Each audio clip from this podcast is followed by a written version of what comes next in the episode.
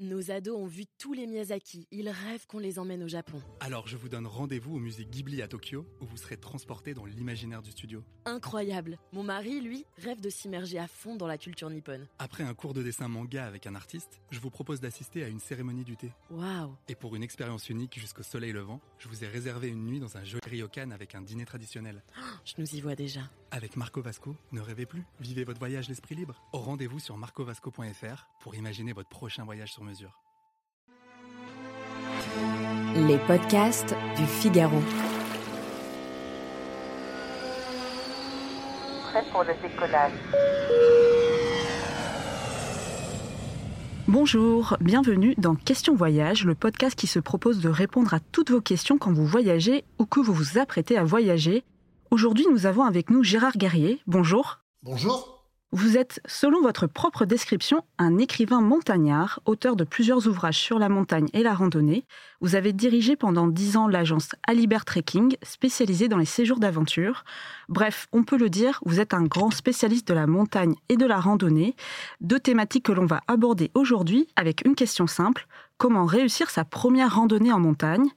Alors, première interrogation justement, quels critères faut-il prendre en compte quand on décide de réaliser une rando en montagne, que ce soit au niveau de la météo, mais aussi du chemin à parcourir? Alors, on va commencer déjà par la saison, parce qu'on ne randonne pas en montagne l'hiver comme on randonne en été, comme on randonne à l'automne ou au printemps. Ensuite, forcément le relief.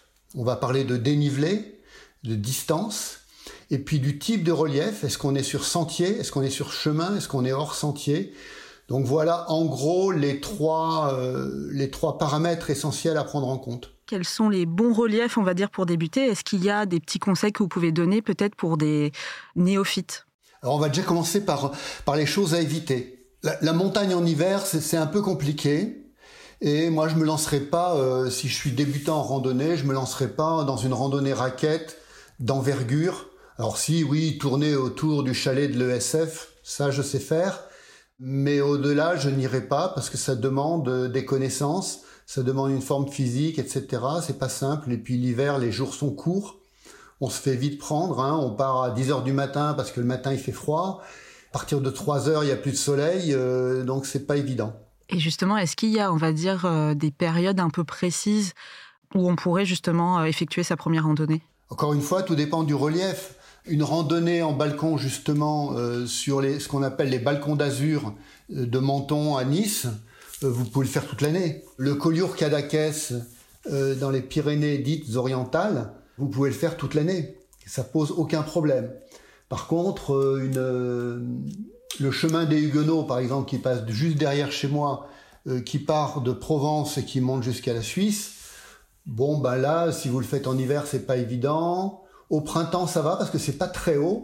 Mais par contre, le GR5 qui part de Genève pour aller à Nice, bon bah là, il va falloir attendre la fin du printemps ou le début de l'été. Justement, vous évoquiez euh, des randonnées en balcon.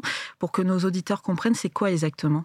Bah, C'est un, un, sentier une, qui, qui, longe le versant, qui suit une, une altitude donnée, avec assez peu de dénivelé. Mais par contre, vous êtes en dévers, donc il y en a par exemple une qui est très très belle, c'est Chemin de l'électricité dans la vallée de la Tinée, euh, mais dans le Vercors vous en avez, etc. Donc vous pouvez avoir des reliefs assez vertigineux, mais vous, vous allez garder à peu près la même altitude. Et comment on choisit justement son terrain idéal pour commencer? Il faut surtout pas partir sur des, des, trucs à la mode. Je pense par exemple à un Tour du Mont Blanc ou le GR20 Bon, ça c'est les, les deux grands euh, treks français qui sont les plus connus ben voilà, on, on commence pas par ça. Parce que, un, c'est difficile, et puis ensuite, il y a plein de monde, donc c'est pas forcément agréable. Mais il y a beaucoup d'autres terrains, je pense en Corse, par exemple. Euh, il y a le mare à mare, il y a le mare monti, etc. Enfin, des, des, choses qui sont absolument délicieuses et qui sont pas très difficiles. Vous pouvez choisir des dénivelés raisonnables, exemple 500 mètres par jour, bon, ça c'est à peu près à la portée de tout le monde. Des distances raisonnables, une dizaine de kilomètres, ça c'est à la portée de tout le monde un terrain vallonné et puis un sentier bien tracé, eh bien ça, tout le monde peut le faire. Est-ce qu'on privilégie plutôt les Alpes ou les Pyrénées? C'est quoi le terrain le plus facile, entre guillemets, pour commencer? Non, euh, disons que les Alpes, c'est plus urbanisé, il euh, y, a plus de terrains tracés, il y a plus de refuges, c'est moins sauvage, mais euh, je, je voudrais surtout pas dissuader les gens d'aller dans les Pyrénées, un massif absolument magnifique et authentique. Il faut randonner partout, hein, y compris dans les monts d'Arrée en Bretagne, ce sont des petites montagnes, mais, c'est quand, même, superbe. Les Vosges, le Jura, il faut... Non, non, tout est bon à prendre. Et justement, si on entreprend une randonnée de plusieurs jours, est-ce qu'il faut forcément s'entraîner avant, c'est-à-dire monter des marches, courir de temps en temps? Comment ça se passe? Le principe de base de la, randonnée, c'est qu'il faut être en bonne forme. Voilà, pas plus que ça. Alors, le grand ennemi de la randonnée en montagne, c'est le poids. En gros, euh, je vais faire simple, si vous vous éloignez de votre poids idéal, eh bien tous les, tous les kilos en excès, c'est comme si vous les portiez dans votre sac à dos. Donc si vous faites, euh, si vous êtes 15 kilos au-delà de votre poids idéal, eh bien c'est comme si vous transportiez un sac à dos de 15 kilos. Et là, ça commence à devenir lourd. Après, attention, hein, la randonnée, ça, monte vite dans les tours. Si vous faites une randonnée, je sais pas, admettons de 20 km et de 1500 mètres de dénivelé, bon bah là, faut avoir un cœur qui fonctionne bien, hein, ça c'est clair. Faut être un peu entraîné. Mais encore une fois, le gros ennemi du randonneur, c'est le poids. Et justement, vous évoquiez euh, le dénivelé. Est-ce qu'il y a une altitude à ne pas dépasser quand on est débutant? On estime qu'à partir de 3500 mètres, 3000-3500 mètres, les gens, les randonneurs peuvent être sujets au mal des montagnes, c'est-à-dire à un défaut d'oxygène. Mais bon, honnêtement, euh, si, on est, euh, si on est randonneur débutant, on va pas au-delà de 3000 mètres. Parce que 3000 mètres, on est, on est nécessairement hors sentier on va avoir des pierriers, on va avoir de la neige. Voilà, c'est un terrain quand même relativement hostile. Il faut avoir une petite expérience quand même.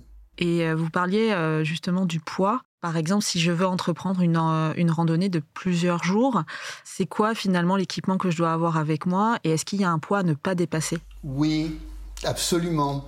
Alors l'équipement, on va commencer par les chaussures, c'est l'essentiel.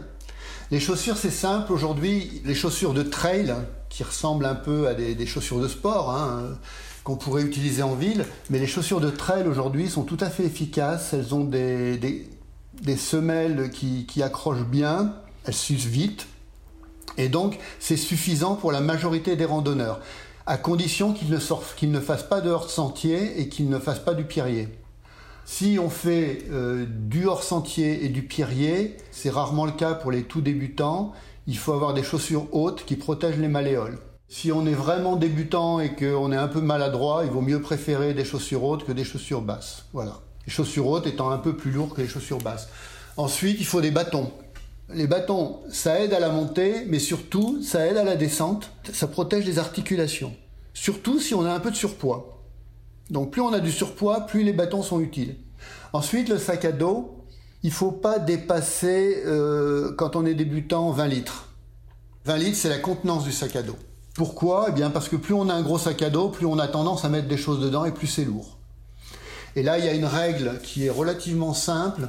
Un débutant, théoriquement, il ne devrait pas dépasser 10% de son poids dans son sac à dos. C'est-à-dire, si vous faites 80 kg, eh bien, 8 kg dans un sac, c'est largement suffisant. Si vous êtes expérimenté, vous pouvez monter jusqu'à 15%. Donc monter à 12, 13 kilos. Et là, on commence à le sentir sur les épaules. Et c'est quoi le budget minimum à prévoir? Bah, le budget, il est, à chacun, à chacun de voir. Ça, ça dépend si vous allez en refuge ou pas. Moi, je pense que si vous êtes débutant, eh bien, il vaut mieux aller en refuge, en hôtel, en gîte, de soirée en soirée. Et là, euh, typiquement, vous, allez vous en sortir pour 70 euros par jour à peu près en pension complète, etc. Bon, ça reste accessible. Et puis si, euh, si vous voulez rien dépenser, eh bien là, il faut partir avec votre tente. Il y a des tentes ultra légères, un peu de nourriture dans votre sac. Là, il faut partir sur de l'ultra léger. Et là, bon, ben, je vais dire, ça coûte rien. Avec 20 euros par jour, on peut, on peut survivre. Et le prix de l'équipement, euh, c'est combien? Ah, il n'y a, a, pas de limite. Mais on peut, je vais pas citer de marque, mais on peut trouver des sacs à dos aujourd'hui euh, pour, euh, pour 30 euros. Une paire de chaussures pour 100 euros. Alors euh, évidemment, vous, allez me dire, il y a des chaussures qui valent 250 euros. Mais voilà, c'est à peu près l'idée. Une paire de bâtons, ça, ça, ça vaut rien, entre guillemets. À la limite, vous prenez vos vieux bâtons de ski, ça vous coûtera pas grand-chose. Et faut-il être accompagné d'un guide pour débuter une randonnée en montagne? Bah, Dès que vous sortez dans, de votre zone de confort, en terrain un peu accidenté ou en hiver, je dirais oui. Et euh, aussi, je voulais revenir avec vous sur la question des kilomètres efforts. Est-ce que vous pouvez un peu m'expliquer la règle? Bah, C'est pas compliqué. Les kilomètres efforts, en fait, si, vous projetez une, randonnée, il ne faut pas raisonner uniquement en distance, en disant, bah voilà, je vais faire 25 km. 25 km en montagne, ça veut rien dire. Ça peut être un terrain plat avec du, un chemin, ce qu'on appelle un chemin blanc tout tracé, euh, bah, c'est de la rigolade. Ou alors ça peut être une traversée, euh, une traversée avec des, passages d'arête. Ça n'a plus rien à voir. Donc en fait, ce qu'on compte, on compte deux choses. On compte la distance, qui est la projection sur la carte, et la dénivelée. Excusez-moi, moi je dis la dénivelée. On peut dire le dénivelé ou la dénivelée. Moi j'utilise la dénivelée depuis quelque temps. Et admettons que vous, faites, vous vouliez faire 10 km et 1000 mètres de, de dénivelé. D'accord? 10 et 10. Eh bien en fait les 1000 mètres c'est comme 10 km. Il faut 100 mètres de montée en effort, c'est équivalent à 1 km à plat. Donc si je dois faire 10 km de distance, 1000 mètres de dénivelé, ça fait 20 km effort.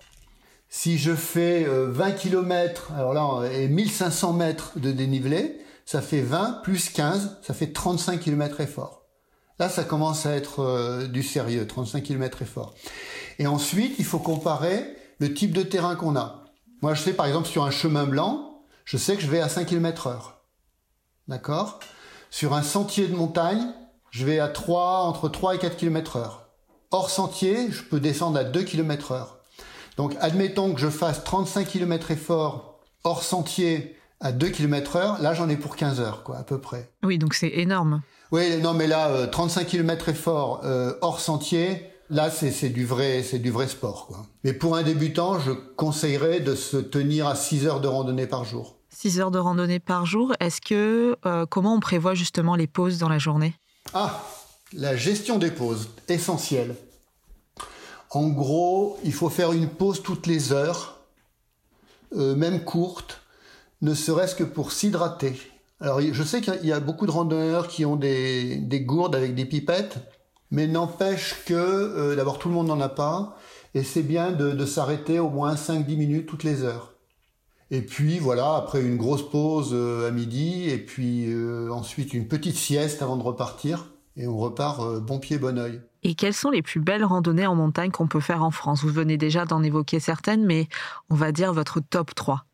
Euh, et la traversée du Vercors, c'est un truc qui est tout à fait accessible. On peut dormir à la Belle Étoile, ça fait une nuit, une nuit à la Belle Étoile, c'est des souvenirs extraordinaires, le terrain est facile, il faut juste un peu des notions d'orientation. Mais par exemple, la traversée de la prairie de Darbonouze, ou euh, du grand plateau derrière. enfin, c'est fabuleux vers le col de la Menée. Enfin, c'est extraordinaire. Mais il y a tellement de coins, il y a tellement de coins. Moi, je suis un peu chauvin forcément, euh, mais euh, je sais quand j'ai fait les tours des volcans d'Auvergne, j'étais j'étais ébahi de, beauté, quoi. Ben, en tout cas, merci beaucoup pour tous vos conseils. Je le répète, vous êtes Gérard Guerrier, écrivain montagnard, auteur de plusieurs ouvrages spécialisés sur la question de la montagne et de la randonnée. Merci. Merci Sophie.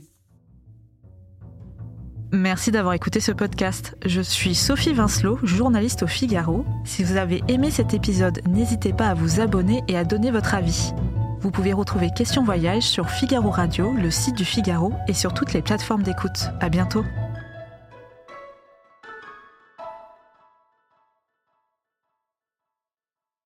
Nos ados ont vu tous les Miyazaki. Ils rêvent qu'on les emmène au Japon. Alors je vous donne rendez-vous au musée Ghibli à Tokyo, où vous serez transporté dans l'imaginaire du studio. Incroyable. Mon mari, lui, rêve de s'immerger à fond dans la culture nippone. Après un cours de dessin manga avec un artiste, je vous propose d'assister à une cérémonie du thé. Waouh Et pour une expérience unique jusqu'au soleil levant, je vous ai réservé une nuit dans un joli ryokan avec un dîner traditionnel.